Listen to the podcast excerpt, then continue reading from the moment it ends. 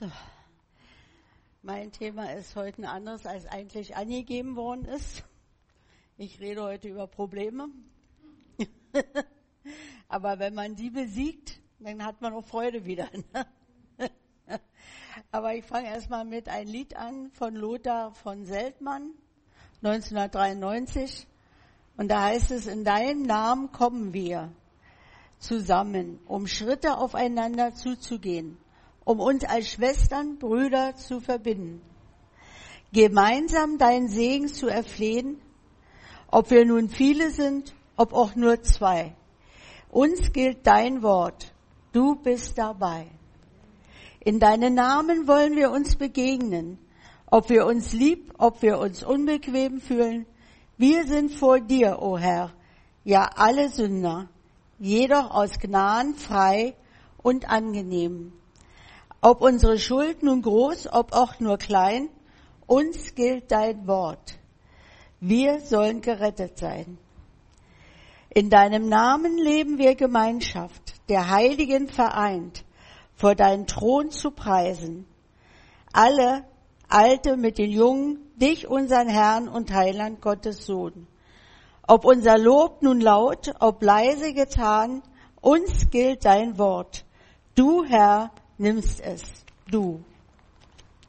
Und in deinen Namen kommen wir zusammen, um Schritte aufeinander zu, zu gehen, um uns Schwestern und Brüder zu vereinen, gemeinsam deinen Segen zu erflehen, ob wir nun viele sind, ob auch nur zu zwei. Uns gilt dein Wort. Du, Herr, bist dabei. Und das ist das Wichtigste, ne? dass der Herr hier ist. Viele Menschen leben heute in Depression, Enttäuschung und Verzweiflung. Jesus sagt, ich bin das Licht der Welt. Wer mir folgt, wird nicht in der Dunkelheit leben, sondern das Licht des Lebens haben. Viele Menschen haben auch Angst vor dem Tod. Heutzutage ist das auch ein Tabuthema. Wenn ich manchmal in meine Gruppe, ich habe mal eine Seniorenfreizeitstätte geleitet, damit anfing mit dem Thema, dann haben sie gleich gesagt, können wir nicht was anderes und von was anderes reden? Jesus sagte dazu, wer an mich glaubt, wird leben, auch wenn er stirbt. Und jeder, der an mich glaubt, wird auf ewig nicht sterben. Johannes 11, 25 bis 26. Viele Menschen haben Ängste, machen sich über alles Sorgen, machen dich ein schlechtes Gewissen. Jesus sagt, kommt zu mir alle, die ihr bedrückt und belastet seid. Ich schenke euch Ruhe. Matthäus 11, 28. Wie soll ich mein Leben gestalten? Bevor ich Christ wurde, war ich von den unterschiedlichsten Menschen beeindruckt. Ich wollte sein wie sie. Jesus sagte aber, folge mir nach. Markus 1, 17. Auf der Suche nach Ursachen der Probleme haben wir manchmal vielerlei Antworten parat. Doch die erschreckendste ist, wenn wir unser eigenes Problem sind. Wolf Biermann drückte es mal so aus. Es blutet die Erde, es weinen die Völker, es hungern die Kinder, es droht große Not und großer Tod. Es sind nicht die Ketten, es sind nicht die Bomben, es ist ja der Mensch, der das macht, der den Menschen bedroht. Und in einem Kirchenlied von Maria Luise Thurmeier heißt es, alles Leben ist dunkel, keiner weiß, wo es endet. Jeder sehnt sich nach Glück. Gott hat ein Herz für Menschen. Jesus ward einer von uns. Jesus lebt unser Leben. Jesus trug unsere Sünden. Jesus starb unser Tod.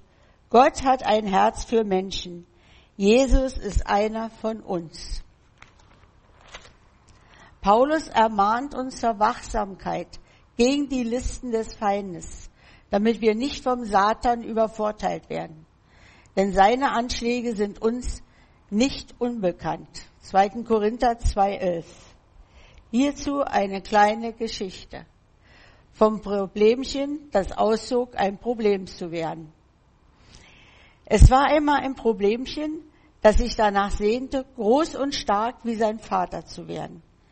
Es bewunderte ihn über alles, denn er hatte es wiederholt fertiggebracht, sich Jahre bei ein und denselben Menschen aufzuhalten. Und das ist immerhin eine beachtliche Leistung. Nun wollte es das Problemchen ihm gleich tun und sich ganz allein einen Menschen heranwagen. Deshalb ging es zu seinem Vater und erzählte ihm von seinem Vorhaben. Der Vater hörte ihm geduldig zu und beschloss dann, dass die Zeit gekommen sei, seinem Sohn das wichtigste Rückseil mit auf den Weg zu geben. Mein lieber Sohn, begann er deshalb, horch mir jetzt gut zu. Ich werde dir das Geheimnis meines Erfolges und Richtlinien für dein Überleben kundtun. Zuallererst musst du dir einen geeigneten Menschen suchen. Am besten eignen sich diejenigen, die alles negativ sehen. Sich selbst gerne bemitleiden, zur Party gehen, Mitleidsparty, ne? Und stundenlang jammern können. Bei diesen hast du die beste Chance, ihre Aufmerksamkeit zu fesseln und ganz auf dich zu lenken. Merke dir eins. Je besser es dir gelingt, die Aufmerksamkeit eines Menschen zu gewinnen, desto größer und stärker wirst du werden. Schleiche dich also so vorsichtig in die Gedanken eines solchen Menschen ein und klammere dich dort mit aller Kraft fest. Wenn du nur genügend Geduld und Ausdauer hast, kommen bald heftige Gefühle bei diesen Menschen auf, mit denen du dich verbinden kannst. Unsere besten und verlässlichsten Partner sind Fräulein Angst und Zorn, die eine ganze Schar von Gehilfen, nämlich die Entmutigungs- Sinnlosigkeits- und Hoffnungslosigkeitsgefühle hinter sich haben. Vergiss auch nicht deine Sandsäcke. An jedem Morgen, wenn der Mensch erwacht, legst du ein paar Kilo mehr auf sein Gemüt. Lass ihn verzweifelt darum kämpfen, dich loszuwerden. Er schenkt dir dabei seine ganze Aufmerksamkeit. Und das ist seine Nahrung. Und nun kennst du die wichtigsten Bedingungen deines Wachstums. Nun muss ich dich aber noch vor den Gefahren warnen, die deinen Tod bedeuten können. Es gibt da eine Sorte von Menschen, die andere Menschen lieb haben, die einen Sinn in ihrem Leben sehen und die eine Aufgabe anfassen, ohne zu zaudern. Und diese Menschen sind geistig rege und seelisch schöpferisch. Sie lachen und singen gerne und verstehen zu lieben. Selbst bei Sorgen und Kummer verzweifeln sie nicht. Und diese Menschen sind tapfer und liebenswert. Und um diese Menschen mach einen großen Bogen, denn an sie kannst du nicht herankommen. Es hat sich unter unserem Mitproblem herumgesprochen, dass diese Menschen ganz schreckliche Dinge mit uns tun. Stell dir mal vor, sie betrachten uns kurz und distanziert, so dass Fräulein Angst und Herr Zorn auf Abstand bleiben müssen, setzen sich mit uns auseinander oder nehmen uns, was noch schlimmer ist, gar nicht mehr so ernst, wie wir es vorhaben. Oder sie leisten uns, was genauso schlimm ist, überhaupt keinen Widerstand, von dem wir doch sehr leben, sondern drücken uns großmütig an ihr Herz, wo uns der sichere Tod gewiss ist. Auf jeden Fall ist es aussichtslos, deine Kräfte mit ihnen zu messen. Denn ohne die Entmutigung und Sinnlosigkeit und Hoffnungslosigkeitsgefühle hast du keine Chance. Und auch diese unsere Gehilfen flüchten weit weg vor solchen Menschen. Damit entließ der Vater sein flücke gewordenes Problemchen, das seine Ratschlägen gespannt gelauscht hatte. Und wenn es nicht gestorben ist, dann lebt es noch heute. Aber hoffentlich nicht hier unter uns hier. Diese Geschichte war von Elisabeth Lukas und wurde bearbeitet von Rita Malcolms. Wir erkennen vereinfacht, wir erkennen vereinfacht in dieser Geschichte beschrieben, wird den Kampf um jede Seele. Jeden Tag hören wir Schreckensnachrichten.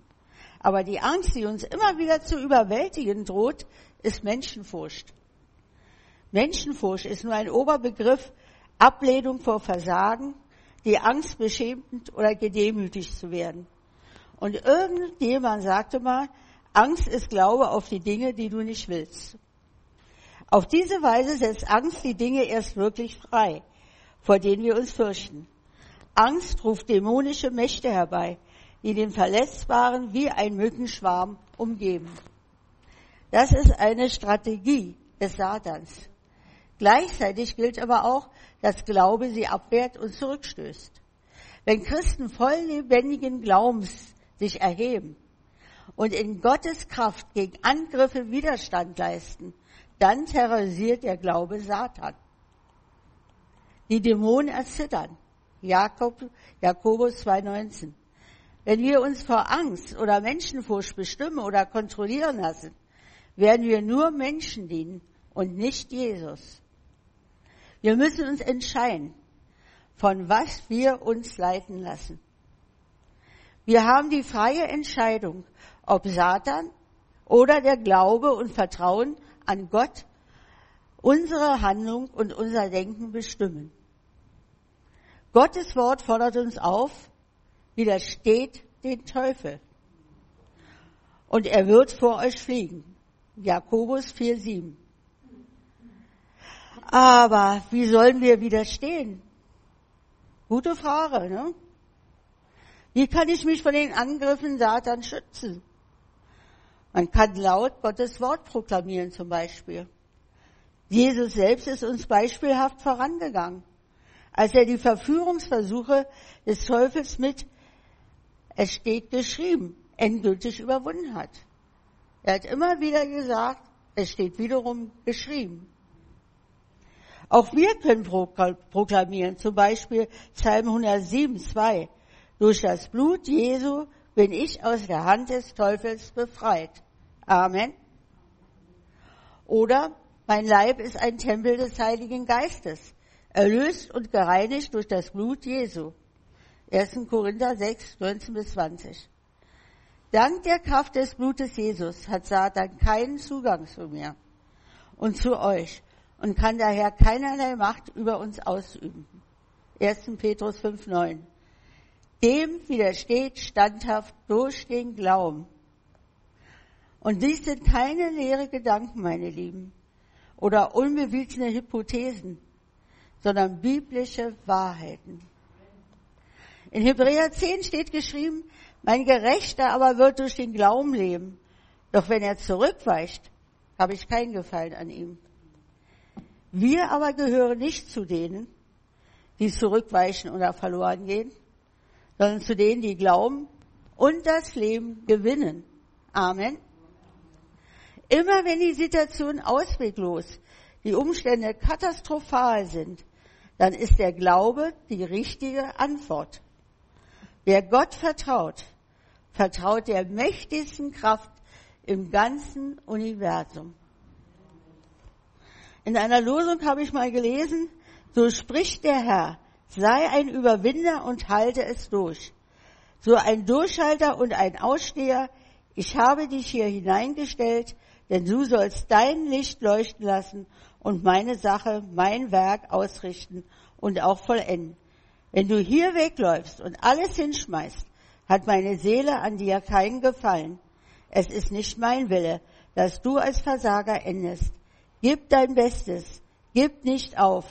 Ich komme, um eine Überwindergemeinde, eine Überwinderarmee abzuholen. Sei dabei.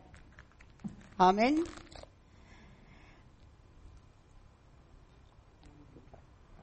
Drehen wir den Spieß einmal um. Nehmen wir die gegen uns gerichteten Waffen und lehren den Satan das Fürchten. Machen bei ihnen Angst. Liebe Freunde, verhandeln wir nicht mit dem Feind. Leisten wir ihm Widerstand. Treiben wir ihn aus. Furcht, Angst ist eine negative Macht. Ihr Zeichen ist ein Minus. Nur eine positive kann eine negative Macht überwinden. Wenn wir uns so sehen, wenn wir so stehen, ist es ein Minus. Aber mit Jesus sind wir ein Plus. Amen. Fürchte dich, glaube nur, spricht der Herr. Glaube, lebendiger Glaube lässt den Feind erzittern. Wenn nötig, wiederhole es für dich selbst immer wieder. Glaube bringt Satan zum Fürchten. Und wenn du diese Wahrheit wirklich in dich aufgenommen hast, wirst du die unsichtbare Welt neu einschätzen. Im Namen Jesus musst du dir gehorchen. In Jesus bist du der Überwinder, der Sieger und nicht das Opfer. Satan ist der Verlierer, weil Jesus der Schlange den Kopf zertrat. Halleluja. Vertrauen wir nun diesen Gott, diesen Glauben an einen großen Gott. Hier noch eine kleine Geschichte von Elefanten und der Ameise. Ein Elefant überquerte die schwankende Brücke. Eine ganz kleine Ameise saß ihm direkt hinter den Ohren.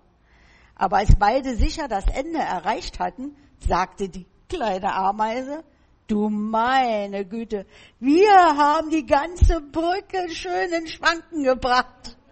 Nicht wahr? So kann man sich die Größenverhältnisse vorstellen.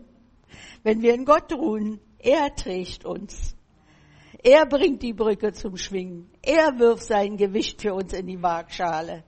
Er baut unser Haus, unsere Gemeinde und unsere Arbeit. Er führt uns zum Erfolg. Mit ihm, in ihm wird das Unmögliche möglich. Amen. Fixiert euch nie auf das Problem, meine Lieben. Wenn ihr unter Druck steht, kreisen die meisten von uns mit den Gedanken ständig um das Problem. Den ganzen Tag rum. Ne? Aber wenn ich nur diese eine Sache hätte, wenn ich nur diese eine Schwäche überwinden könnte, ne, sagt man dann. Aber so spricht der Herr wieder in ein Losungswort. Fange an, zielorientiert zu leben und zu handeln. Höre auf mich, folge mir nach und gehe meine Wege. Du bist für den Thron und für die Herrlichkeit bestimmt. Trenne dich von den Nebensächlichkeiten und fange an, die Hauptsache und das Wichtigste zu tun. Fange an, Liebe zu üben, mir zu dienen und anderen Menschen zu helfen. Nütze deine Möglichkeiten, deine Talente und deine inneren Wünsche. Tue heute schon die ersten Schritte in die richtige Richtung. Was sagt Jesus dazu? Er fordert uns auf, nicht auf unser Problem zu starren, sondern auf unseren Versorger zu schauen. Matthäus 6, 25, 27. Und so machte es auch der König Asa im Alten Testament. Als die Lage aussichtslos erschien, blickte er fest auf seinen Versorger, statt sich auf das Problem zu fixieren. Das Königreich war von einem mächtigen Feind umgeben und es gab keine Aussichten auf Hoffnung. Aber Asa betete mit anderen Worten, Herr, ich weiß nicht, was ich tun soll, aber meine Augen blicken fest auf die. Amen. Jesus zeigt uns, dass wir mitten in unserer gegenwärtigen Situation Gott danken sollen. Als Jesus vor der hungernden Menschenmaße stand und nichts als paar Fische und einige Brote in den Händen hatte, sagte er, Gott danke. Jesus nahm die Brote, sprach das Dankgebet und verteilte sie an die Menge. Johannes 6 bis 11. Hier sehen wir ein bedingungsloses Vertrauen. Und das ist so wichtig. Jesus dankte dem Vater, noch bevor der Mangel abgeholfen wurde. Und ein Wunder folgte. Als sie aber satt waren, sprach er zu seinen Jüngern, sammelt die übrigen Brocken, damit nichts umkommt. Und dann sammelten sie und füllten von den fünf Broten zwölf Körbe mit Brocken, die übrig blieben und die gespeist worden waren. Als nun die Menschen das Wunder sahen, das Jesus tat, sprachen sie, das ist wahrlich der Prophet, der in die Welt gekommen sollte. Johannes 6, 12 bis 14. Liebe Geschwister, deine Situation ist nicht von deinen eigenen Mitteln und Möglichkeiten abhängig, sondern sie hängt von Gottes Möglichkeiten ab. Amen. Meine Lieben, Jesus hat 5000 Menschen gespeist. Jesus merkte, dass sie drauf und dran waren, ihn mit Gewalt zu ihrem König zu machen. Und deshalb zog er sich wieder auf den Berg zurück. Die Volksmenge suchte ihn. Sie waren aufgebracht, so euphorisch von der Wunderspeisung. Sind wir nicht oft auch auf das Sichtbare fixiert? Kümmern wir uns nicht oft auch mehr um etwas Vergängliches? Das erlebte Wunder soll die Menschen aber nicht sorglos machen und nicht verschwenderisch machen. Denn es ist nicht ein Zauber wie aus Tausend und einer Nacht, sondern ein göttliches Handeln. Hier wird es deutlich, Wunder sind nur einzelne Hilfen. Aber sie verwandeln diese Welt nicht und helfen darum nicht zu einem bequem lebenden, ständigen Wunscherfüllung. Eben dies ist der Punkt, das ichhafte Missverstehen, wodurch Wunder dann nicht zum wirklichen Glauben, sondern gerade zum Unglauben manchmal führen kann. Wenn ich das habe, was ich gekriegt habe, ist das andere schon wieder vergessen. Ne? Sie haben nicht begriffen, dass die Speisung ein Zeichen war, ein Hinweis über die leibliche Hilfe und Sättigung hinaus. Ein ausgestreckter Arm, der auf das wahre Brot lockend und mahnend zeigte. Sie blieben vor der Stillung des äußeren Hungers durch dieses Wunder gefangen. Aber solche Speise ist zu wenig, meine Lieben, denn es ist Speise, die wieder vergeht. Sicherlich, sie ist nötig und darum gab Jesus sie auch. Aber denkt mal drüber nach. Was hilft es, wenn einer diese Speise Tag um Tag reichlich hat? Sein Leben eilt trotzdem dahin und vergeht. Und darum mahnt Jesus, schafft nicht nur die Speise, die vergeht, sondern die Speise, die zum ewigen Leben führt. Vergehende Speise kann ein vergehendes Leben nicht vom Tod retten. Aber die Speise, die zum ewigen Leben bleibt, gibt dadurch auch dem am Leben teil, der sie empfängt. Darum kommt alles darauf an, dass wir solche Speise uns verschaffen. Doch wie soll das geschehen? Jesus verspricht uns, dass er uns sie geben wird. Wir können von uns aus nicht solche Speise schaffen. Wir müssen sie empfangen von dem Herrscher der Ewigkeit, Jesus. Ich frage euch heute, was ist euer größter Wunsch heute?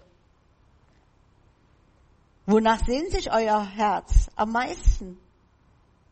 Haben wir nicht alle Sehnsüchte in uns? Denkt mal drüber nach. Gibt es noch Unterschiede zwischen Weltmenschen und Christen?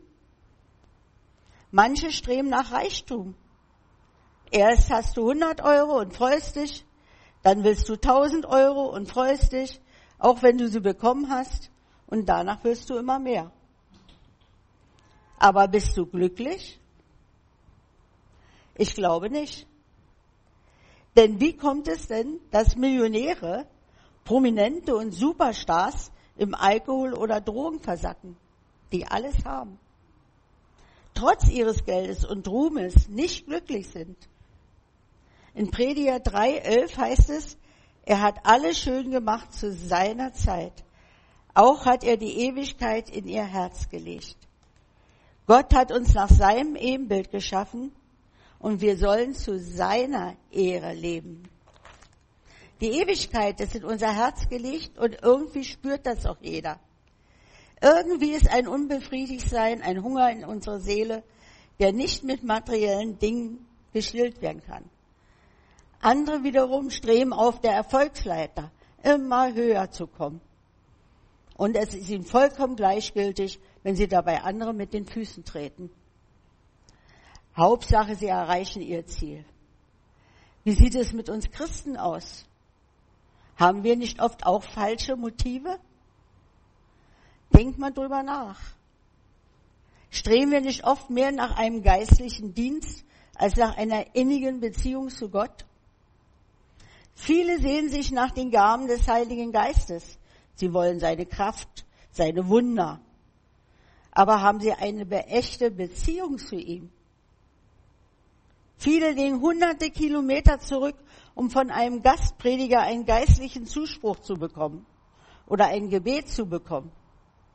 Aber oft fällt es diejenigen so schwer, 30 Zentimeter zurückzulegen, um auf die eigenen Knien zu gehen um zu beten und persönlich den Heiligen Geist zu begegnen.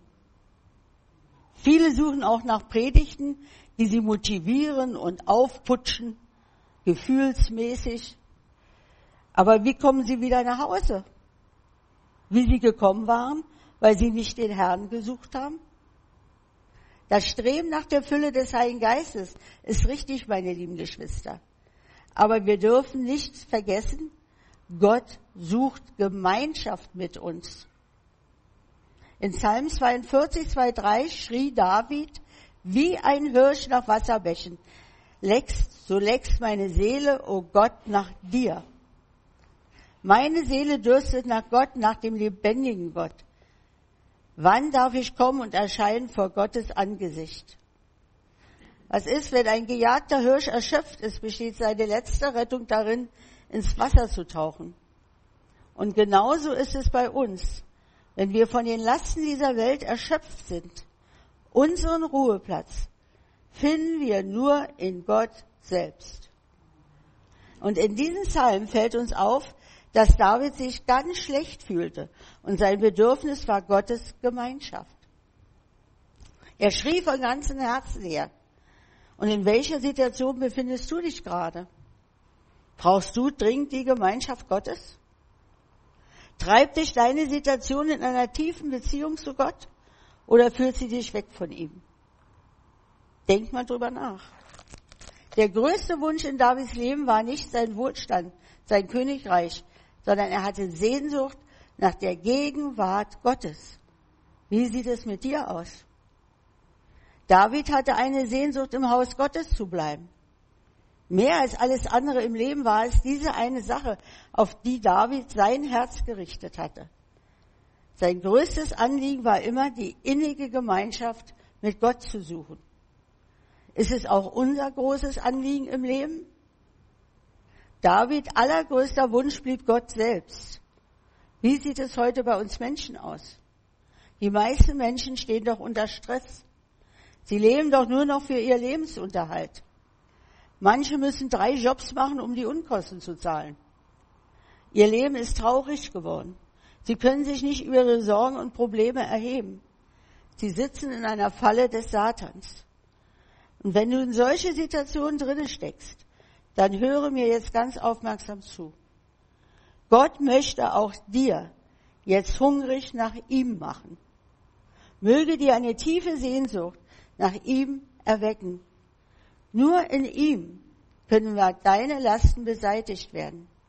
Nur in ihm kommst du zur Ruhe. Und dabei ist auch Vergebung ganz wichtig. Am Beispiel einer Hausfrau können wir klar erkennen, wie wir am liebsten mit unserer Schuld umgehen würden. Ihre Fensterscheiben waren wirklich sehr schmutzig und durch das einfallende Sonnenlicht konnte man den Schmutz besonders gut sehen. Aber anstatt sie zu putzen, zog sie einfach die Vorhänge zu und rief, nun kann man den Dreck nicht mehr sehen. So machen viele Menschen das heute auch. Sie verdrängen ihre Schuld, indem sie zum Beispiel andere beschuldigen. Dabei gibt es doch eine wunderbare, herrliche Lösung. Die ist uns in Jesus Christus gegeben. Jesus erklärt uns, warum Vergebung so wichtig ist. Matthäus 6, 14. Denn wenn ihr den Menschen ihre Fehler vergebt, so wird euer himmlischer Vater euch auch vergeben. Ist die Bedingung. Wenn wir vergeben, dann wird er uns auch vergeben. Gottes Gnade bringt Verantwortung und Verpflichtung und Bedingung mit sich. Wir sind verpflichtet, und das ist die Bedingung, anderen zu geben, weil Gott uns vergeben hat. Römer 5, 8, 9. Gott aber beweist seine Liebe uns damit, dass Christus für uns gestorben ist, als wir noch Sünder waren. Wie viel mehr werden wir nun, nachdem wir durch sein Blut gerechtfertigt worden sind, durch ihn vor dem Zorngericht errettet werden? Nur mit der Bereitwilligkeit, mit der wir anderen vergeben. Machen wir deutlich, dass wir Nachfolger Christen sind. Prüft euch, ob ihr noch irgendeine Unversöhnlichkeit im Herzen habt. Die Unversöhnlichkeit ist eine böse Falle Satans. Sie verhärtet unser Herz. Gott möchte solche Verhärtung in deinem Leben aufbrechen. Prüfet und wachet. So steht so oft in der Bibel. Meine Lieben, vergebt denen, die mit eurem Problem etwas zu tun haben. Sich seiner Verantwortung bewusst zu werden und Vergebungsbereitschaft zu zeigen, sind zwei Seiten derselben Münze. sich seiner Verantwortung bewusst zu werden und Vergebung zu üben, gehören zusammen. In manchen Fällen muss man beides tun. Und der nächste Punkt ist, sich selber zu vergeben.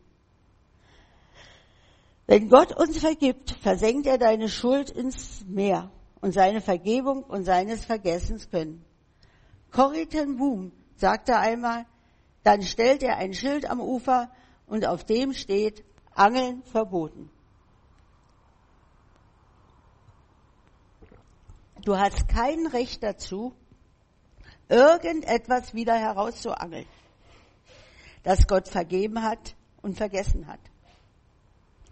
Er hat es hinter seinen Rücken geworfen und meine Lieben und hat deine Schuld vergeben und vergessen. Und deshalb darfst du dir selbst vergeben. Amen. Es gibt viele Fallen Satans, wie zum Beispiel die üble Nachrede oder Verleumdung, bei der etwas über eine andere Person einfach so weiter gesagt wird, die sie verletzt oder ihr schadet. Die Zeitschriften boomen davon.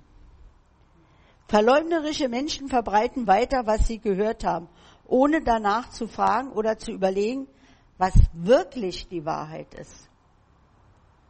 Sie machen sich gar nicht bewusst, dass sie jemanden verletzen. In der Bibel, in der Bibel, in den Sprüche 2019 steht, ein umhergehender Verleumder plaudert Geheimnisse aus. Darum, weil er das Maul nicht halten kann. Lass dich gar nicht mit ihm ein. Es kommt auch in christlichen Gemeinden vor. Wenn etwas eine bekannte Sache ans Licht kommt, scheinen alle Plaudertaschen sofort miteinander in Kontakt zu kommen. Wer sich auf übles Gerede einlässt, wird auch mitten im Gottesdienst in Gedanken mit dem beschäftigt sein, was er gerade über die andere Person gehört hat. Statt über das nachzudenken, was über Gottes Wort gesagt wird. Wenn jemand zu mir kommt und über jemand reden möchte, dann sage ich, komm, wir gehen zu dieser Person hin und reden gemeinsam mit dieser Person. So halte ich die Verleumder von mir selber fern. Das wollen sie nämlich nicht. Oft sehen wir den Splitter im Auge des anderen, aber unseren eigenen Balken sehen wir nicht. Gehen wir doch mal selber in uns. Was ist mein Hindernis zwischen mir und Gott? Bekenne es ihm. Bitte Gott darum, dass er dich verändert. Ersetze doch deine Kritik an andere durch Ermutigung. Rede doch mit Jesus, dass er dich befreit aus jeder Falle des Feindes und danke ihm, dass er für dich gestorben ist, damit du frei wirst. Amen. Jesus verspricht uns in seiner Liebe und Barmherzigkeit, ich werde dich nicht zerbrechen und ich werde dich nicht aufgeben. Er kommt leise zu dir und sagt liebevoll, lass mich deine Wunden heilen. Lass mich harte Mauern beseitigen und dich wiederherstellen. Er wird dich wieder auf die Füße stellen und dir das Feuer entfachen. Glaube und vertraue ihm. Martin Luther schrieb viel über Depression. Er hatte eine freudlose Kindheit und eine strenge religiöse Erziehung.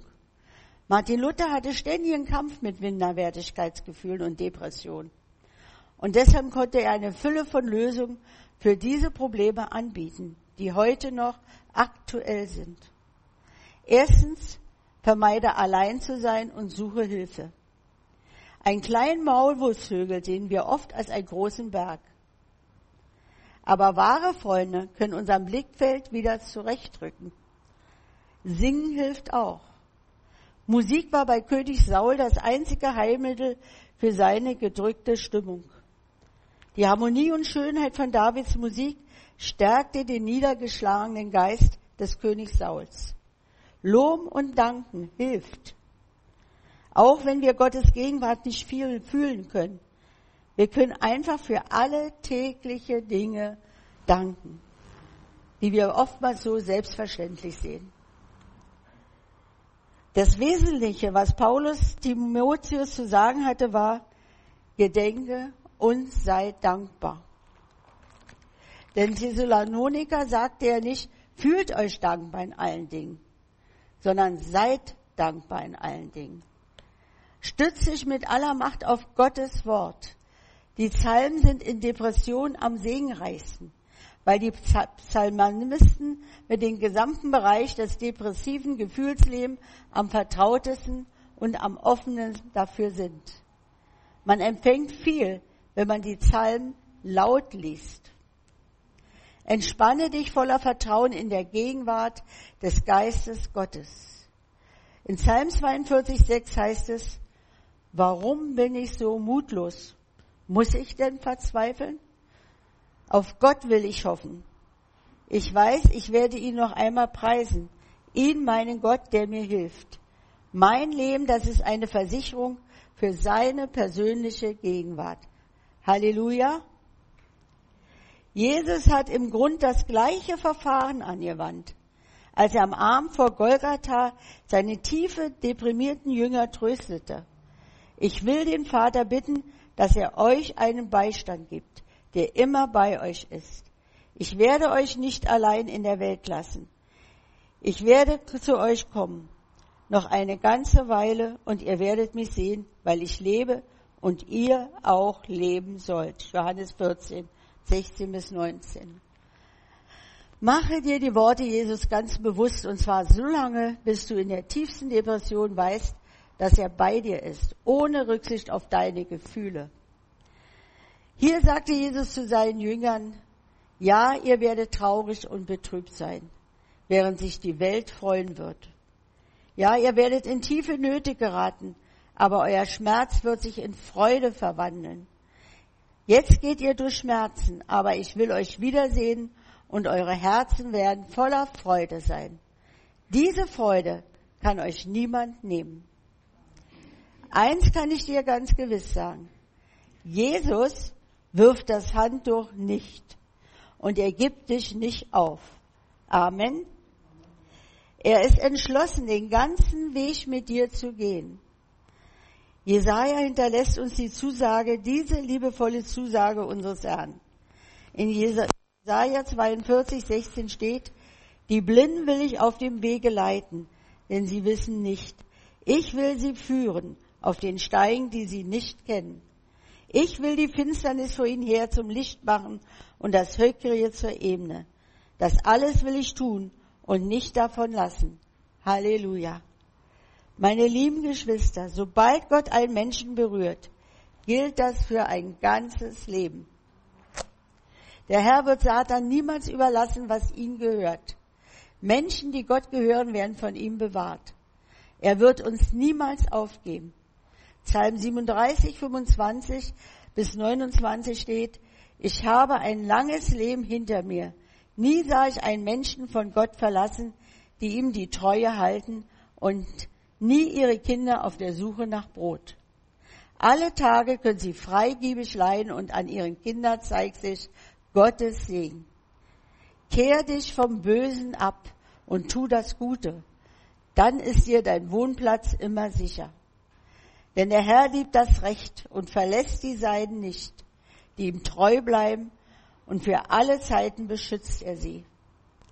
Aber die Nachkommen der Feinde Gottes kommen um den Gehorsam wird das Land gehören. Sie dürfen für immer darin wohnen.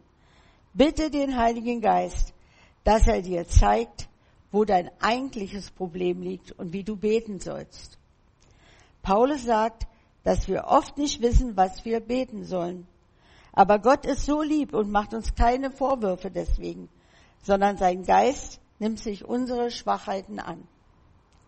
Manchmal bedient sich der Heilige Geist eines menschlichen Seelsorgers, der uns helfen kann, wahrzunehmen, wo das Problem liegt. Manchmal auch durch das Wort Gottes oder auch durch ein Ereignis in unserem Leben, dass wir plötzlich unser eigenes oder eigentliches Problem erkennen. Es ist ganz wichtig, dass wir das eigentliche Problem erkennen und dann wissen wir, wie wir beten sollten. Jakobus erinnert uns daran, dass wir manchmal nicht empfangen, weil wir die falschen Dinge beten. Jakobus 4.3. Der Mensch, auch der scheinbare Christ, befindet sich in einer Igelstellung, einer Rundumverteidigung. Für Gott selbst und was ihm gefällt und interessiert er sich im Grunde nicht. Wo er zu Gott betet, soll dieser nur der Lieferant der Mittel sein, mit denen er sich behaupten und seine Stellung ausbauen kann. Gott soll nur Sorge tragen für die Hilfen zu seinem Glück, seiner Lust und zu seiner Selbsterhöhung. Sogar um Gaben des Heiligen Geistes kann jemand in der Absicht bitten, damit zu glänzen, sie als Auszeichnung seiner besonderen Frömmigkeit zur Schau zu stellen. Auch auf diesem Gebiet Triumphe feiern zu wollen, hieße das Erbeten in seiner Lüste zu verzehren. Doch Gott übernimmt diese Lieferantenstellung nicht. Kennt ihr die Geschichte von Henry Ford und Charlie Steinmetz? Steinmetz war ein Zwerg von Gestalt, hässlich und missgebildet. Aber er war ein großes Genie auf dem Gebild der Elektrizität. Steinmetz baute die großen Generatoren für Henry Ford in seiner ersten Fabrik in Dearborn, Michigan. Eines Tages stand die Fabrik still. Die Mechaniker konnten die Generatoren nicht wieder zum Laufen bringen. Dann rief Ford Steinmetz, der hantierte nur ein paar Stunden lang herum und drehte dann einfach den Schalter an, der die große Ford-Fabrik wieder zum Laufen brachte. Einige Tage später erhielt Henry Ford von Steinmetz eine Rechnung über 10.000 Dollar.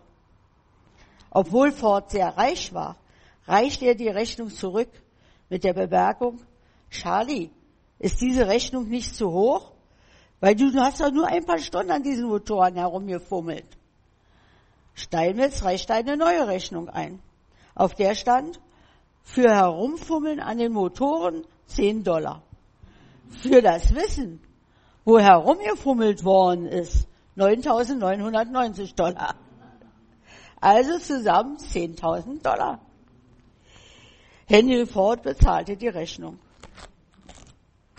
Der Heilige Geist weiß auch, wie er herumbasteln muss.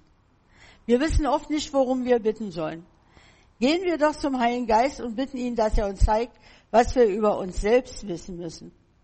Und dann bitten wir ihn von Herzen darum, dass er unsere Gebete äh, leiten möge.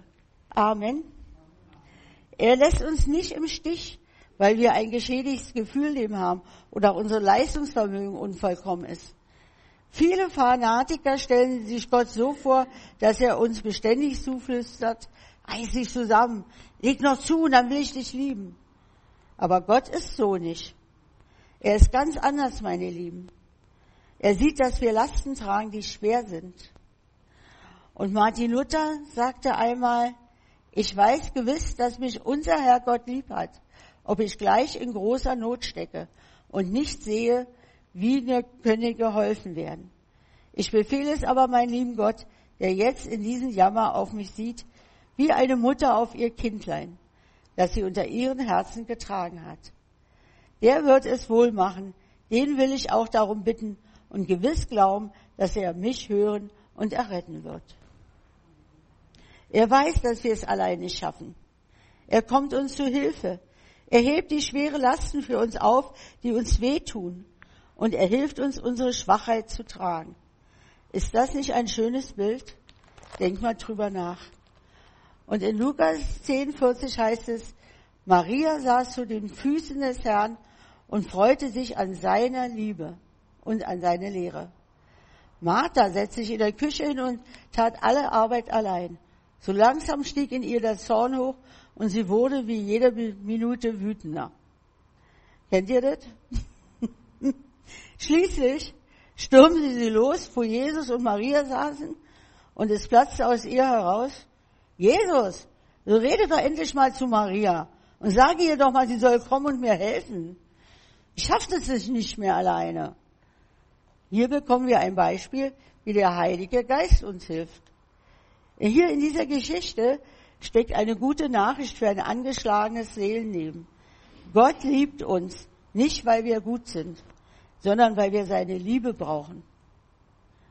Jesus trug unsere Sünden und unsere Schwachheiten nicht, weil wir gut sind, sondern weil wir seine Liebe und das Angenommensein bei ihm brauchen, um gut zu sein. Der Heilige Geist bietet uns eine ständige helfende Gegenwart und Macht an. Ist das nicht eine gute Nachricht? Wir haben eine dreieinige Versorgung mit der Gnade Gottes. Wir haben die bedingungslose Liebe des Vaters, die uns so annimmt, wie wir sind.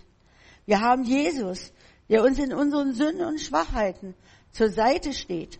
Und wir haben die tägliche, liebevolle, aufrichtende Hilfe des Heiligen Geistes. Und wir wissen, dass Gott alle Dinge zum Guten für diejenigen zusammenwirken lässt, die ihn lieben.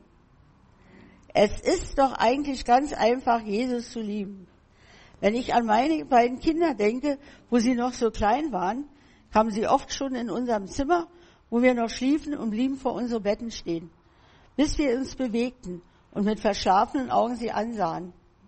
Und dann sprangen sie bei uns in die Betten und gaben uns einen dicken guten Morgenkuss und kuschelten sich bei uns an. Und wir genossen diese kurze Zeit und standen danach auf.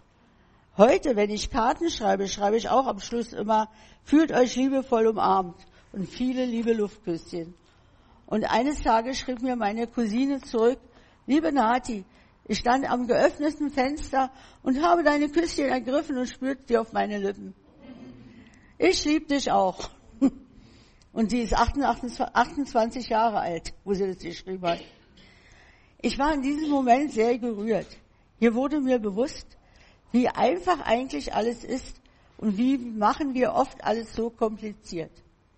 Warum können wir nicht einfach beim Aufwachen morgens sagen, Jesus, ich liebe dich und ihm ein Luftküsschen schicken? Es mag für einige alles ein bisschen komisch anhören und bisschen, nicht wahr? Jetzt fängst du an zu spinnen. Aber ich bete, meine Lieben, lieber Jesus, lass mir die Einfachheit in unseren Herzen kommen. Es kommt in mir die Frage auf, wie viele Morgen, Tage sind vorübergegangen, an dem Jesus an unser Bett stand und wartete, uns anblickte und auf irgendeine Regung von uns wartete.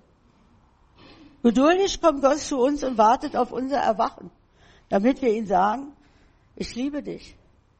Diese Bedingung für die Erlösung sind jedoch nicht erfüllt, wenn der Glaube im Herzen mit dem Lippenbekenntnis und den gebeugten Knien in nicht in Wirklichkeit übereinstimmen. Manchmal sagen wir alles nur so formelhaft so, aber im Inneren ist anders. Ne? Jesus sagte einmal, dass nicht jeder Mann, welcher sagt, Herr, Herr, in das Reich Gottes hineinkommen wird, sondern diejenigen, welche den Willen des Vaters im Himmel getan haben. Gottes Willen tun sind nicht nur gute Werke tun. Wie viele Menschen glauben, sondern meine Bibel sagt ganz deutlich, in Johannes 6, 28, Gott verlangt nur eins von euch. Ihr sollt den anerkennen, den er gesandt hat.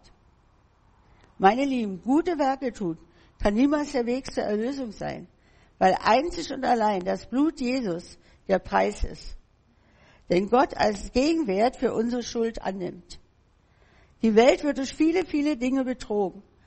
Der Geist Gottes sagt durch den Mund von Propheten klar und deutlich voraus, dass in den letzten Tagen dieser Welt manche den Glauben preisgeben werden. Sie werden sich Leute anschließen, die sie mit ihrer Eingebung in die Irre führen und werden den leeren dämonischen Mächte folgen. Und wir fallen dann in einer Grube. Meine Lieben, bevor ich Jesus begegnete, befasste ich mich mit Esoterik und Meditation. Aber was ich erfahren habe, ist, Sie können zwar ein menschliches Denken und Sinne verändern, aber in falscher Richtung. Jesus aber kann dir ein brandneues Leben schenken. Meine Lieben, es ist unmöglich, nicht schuldig zu werden, aber es gibt nicht, was Gott uns nicht vergeben kann, wenn wir es bereuen. Er freut sich über jeden heimkehrbereiten Verirrten. Er geht dem verlorenen Schaf nach Viele aber wollen ihren Eigengewert, ihre Wichtigkeit und ihre Bedeutung erhöhen, anstatt den Namen Jesus zu erhöhen. Gott sagt im 1. Thessaloniker 5,22, meidet allen bösen Schein. Aber auch schon lange Zeit davor warnte Gott sein Volk vor diesen Dingen in 5. Mose 18. Meine Lieben, macht euch ganz bewusst, Gott ist Licht und ihm kann keine Finsternis bestehen. Die Mächte der Finsternis müssen verschwinden, wenn der Heilige Geist als Licht auf den Kampfplatz erscheint. Ehe dies geschieht, tracken wir uns umsonst ab. Denn nur das Licht kann die Finsternis in die Flucht schlagen.